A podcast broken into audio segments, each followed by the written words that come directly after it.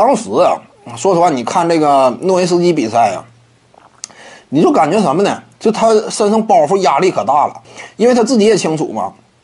我身边这个队友啊，层次不太行，赛季 刚打没多长时间呢，卡隆巴特勒因伤报销，对不对？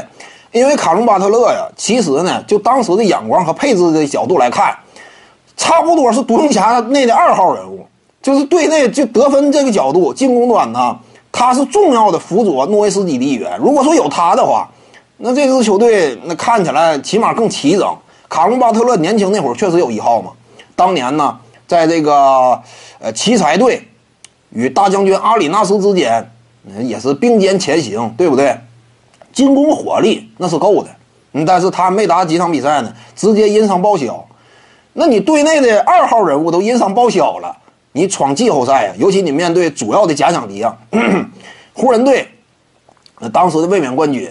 啊，这个雷霆队呢，呃，三少组合，对不对？还有什么伊巴卡之类的，整体牌面非常整齐，不好对付。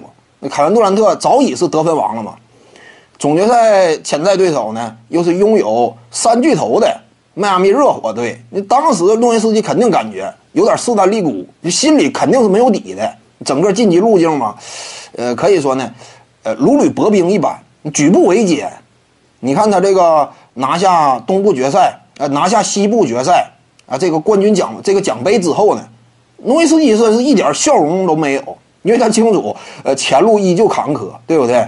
即将面对的对手呢，实力极为强劲，我不见得能够战胜对手。